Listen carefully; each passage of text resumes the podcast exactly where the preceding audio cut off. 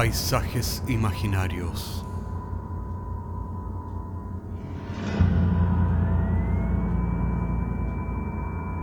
Una producción Cortés Rojas.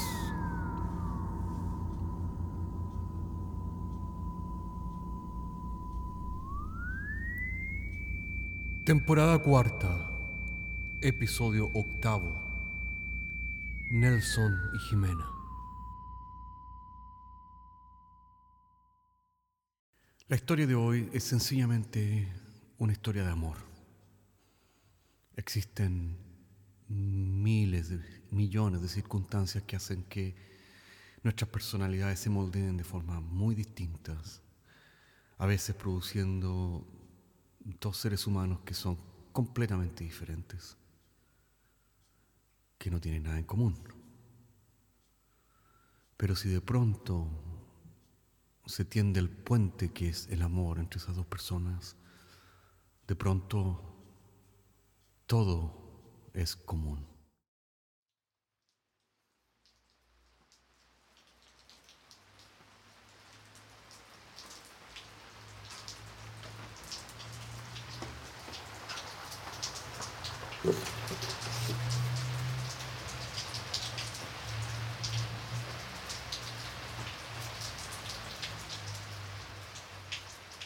Nelson caminaba bajo la lluvia rumbo al domicilio de Jimena. La calle tenía olor a cerveza y los perros callejeros destripaban las bolsas de basura. El musgo, después de la lluvia, subía por las paredes como huellas de una danza africana. Era la tercera vuelta alrededor del edificio de Jimena. La tercera vuelta bajo la lluvia, cuando Jimena al fin prendió las luces de su departamento. Nelson había tenido un mal día en su trabajo, tanto como para desear ser invisible, tanto como para desear tener un clon que trabaje por él. Sí, un clon que sostenga la máscara del vendedor, en un trabajo en el cual te podrías morir por dentro, pero nadie lo notaría mientras sigas sonriendo. En un comienzo, cuando Jimena recién conoció a Nelson, se sentía asustada por sus cambios de personalidad y sus obsesiones, pero con los años ella había aprendido a seguirle la corriente. Nelson había estudiado arte en la universidad pero por razones absurdas de explicar en esta ciudad surrealista, trabajaba vendiendo celulares en una compañía telefónica. Esa noche Jimena estaba en la ducha. Asomó su despeinada cabellera desde el séptimo piso al tiempo que arrojó la llave a Nelson, quien la recibió entre sus manos juntas como si fuera un monje en oración. Mientras caía la llave luminosa como una lágrima de plata entre la lluvia, Nelson sintió que el tiempo se detenía y en esos milisegundos recordó el tiempo cuando sus compañeros de escuela básica miraban admirados sus dibujos y él se sentía como una especie de mago. Era el tiempo en que su don le había parecido una bendición que le prometía un futuro esplendor, pero con los años su ingenuidad quedó desnuda. La crueldad de la ciudad lo devoró y le mostró la inutilidad de su talento en una sociedad copy and paste. Hubo un tiempo en que sus bellos dibujos empapelaron orgullosamente las paredes de su casa, pero en un día de furiosa frustración los quemó todos en la chimenea. Esa noche Nelson subió las escaleras corriendo con sus ropas mojadas al tercer piso. La puerta de Jimena estaba medio abierta, como era de costumbre. Jimena tomó palco en su sofá para apreciar la entrada en escena de Nelson. Era su ritual de parejas, el ritual de los días viernes.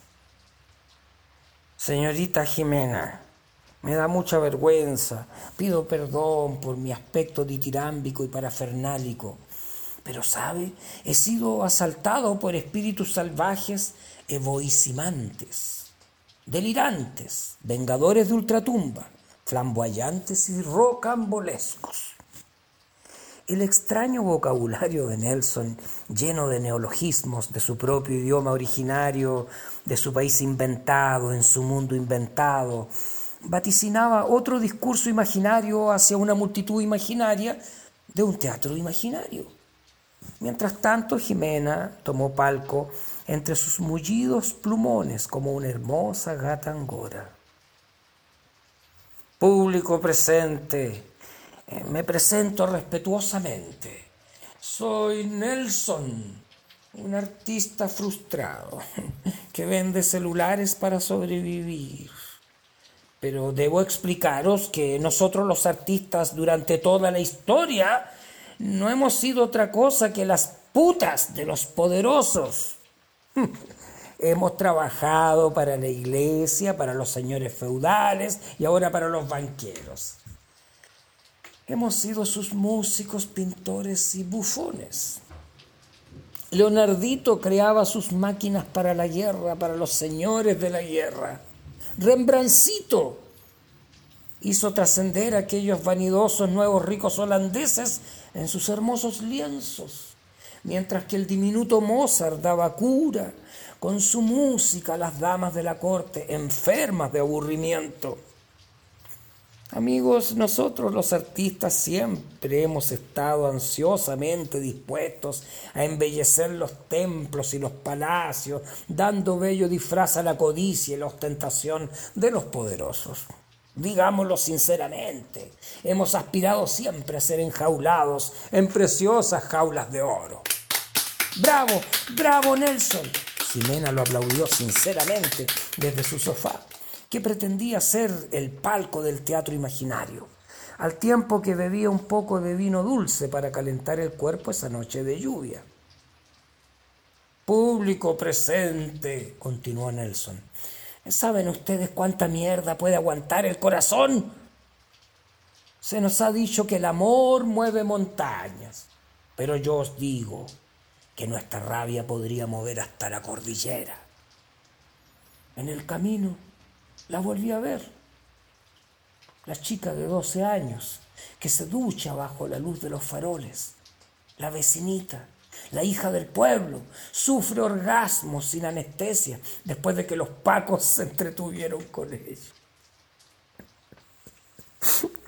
¿Quieren que sea más fino o estoy hiriendo sus aristocráticos oídos? Jimena se ausentó un segundo para ir a la cocina donde prendió la tetera para tomarse un té. Había comenzado una dieta, pero se había comido culpablemente un quesito. Hmm. Era otro de los días de Nelson. Ella lo sabía bien. Hace algún tiempo que no tomaba su litio antipsicótico, pero ella no le tenía miedo. Con su maternal sabiduría de mujer de pueblo, sabía que Nelson solo necesitaba una oreja y un lugar en su cama. Cuando volvió al living de su departamento, Nelson continuaba su interminable discurso al pueblo imaginario.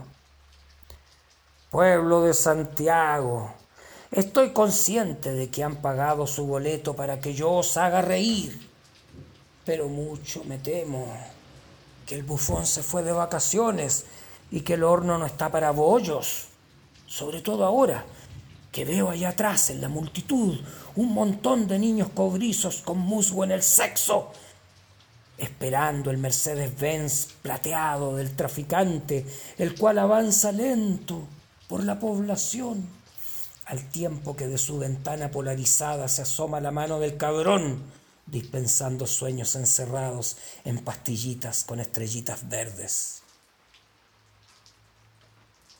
Estos hijos del gran Santiago han visto demasiado. Crecieron durmiendo sobre colchones orinados y se bañaron en los grifos de la población cuando la luz del verano les abofeteaba las espaldas.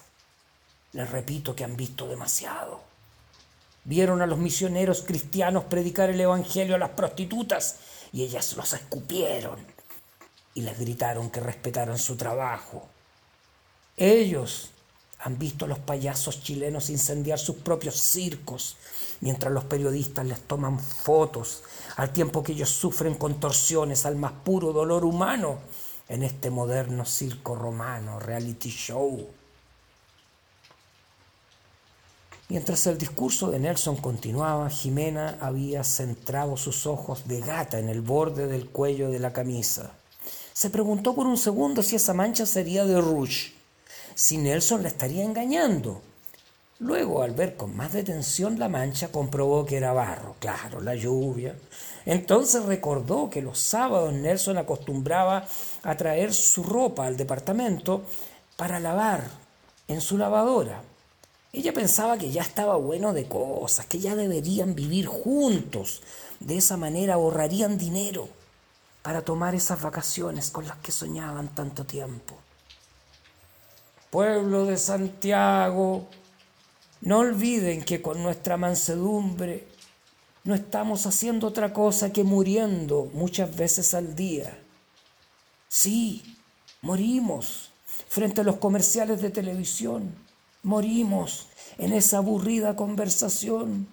Morimos en las interminables filas bancarias de la burocracia. Morimos cuando ignoramos el dolor ajeno de aquellos que buscan nuestra mirada. Morimos, morimos, morimos esperando lo que nunca llega. A propósito de morir, Jimena recordó que debía pagar la cuenta de luz y sacar la basura que había dejado sobre la pala en la cocina. Cuando Nelson termine su actuación, ella pondría esa basura en una bolsa. Jimena, claro, obviamente tenía su propio ritmo. Ella no podía estar totalmente quieta escuchando. Esto no significaba que no le interesara la actuación de Nelson, muy por el contrario. Es solo que le costaba hacer solo una cosa al mismo tiempo. Además, hacía frío y sería más agradable, pensaba ella, estar en la cama conversando en susurros con las luces apagadas. Señorita Jimena, no se duerma, estoy actuando para usted. Detenga todos sus relojes físicos y mentales en señal de respeto. En ese momento, Nelson impulsivamente se dirigió a la ventana del departamento de Jimena como un presidente que se asoma al balcón presidencial para dirigirse al pueblo. Pueblo de Santiago, la libertad actualmente es una palabra vacía en las monedas de 10 pesos. Baja la voz, Nelson. ¿Quieres despertar a los vecinos? Jimena abandonó su zona de confort en el sofá para tomar de la mano al actor y regresarlo al proscenio del living. Ese era su lugar pueblo de Santiago, desde la Revolución Francesa que está de moda ser rebelde y usar blue jeans con agujeros, marca rebelde. Yo les diría a todos esos periodistas que como las moscas van detrás de la mierda, que dejen de meterle miedo a nuestros queridos viejos con su basura. Santiago ya está listo para dar de beber las joyas derretidas al señor presidente y su excelsa primera dama. Finalmente Nelson se sentó junto a Jimena y declaró mirando el horizonte, pueblo de Santiago, se os profetizó una vez la apertura de las grandes alamedas por donde caminaría el hombre del futuro. Mas yo os digo que el pueblo del futuro está aquí, y aquí. Caminan descalzos, predicando sin palabras el nuevo evangelio. Son los sin casa, Solo ellos saben lo que se siente dormir calentito entre los perros en una noche de escarcha. Miradlos, cómo levantan sus manos allí al final. Sí, el pueblo ha despertado. ¿Y por qué ha despertado el pueblo? Porque ya no creen en los presidentes. Ya no creen en los políticos, ya no creen en los policías, ya no creen en los militares, ya no creen en los sacerdotes ni en los pastores del rebaño. Dejaron de creer en los falsos profetas, en toda esa manga de ladrones. El pueblo ha despertado. Nelson apoyó su cabeza en el hombro de Jimena. Luego ella lo llevó a dormir. Cayeron en medio del desorden de la cama deshecha. A pesar de la ropa mojada de Nelson, Jimena lo abrazó fuertemente. Jimenita, ¿Sabe? Un día de estos voy a comprar un camión. Sí, para limpiar las calles de Santiago. Usted sabe, un día de estos voy a hacer algo realmente grande. Algo que salga en los diarios y usted va a estar orgullosa de mí, Jimenita. Santiago, Santiago, mala madre, que cagas y puteas a tus hijos. Jimena, como respuesta, lo abrazó aún más, diciéndole de esa manera que a pesar de las miserias de la ciudad, ellos eran lo suficientemente ricos, porque se tenían el uno al otro. Jimena, con un beso, le dijo que eran sobrevivientes, a pesar de todo. Jimena, con sus besos sobre las lágrimas de Nelson, le dijo que eran ricos en medio del infierno sobre todo esa noche especial, esa noche de deliciosa intimidad, cuando llovía, llovía, llovía sobre Santiago.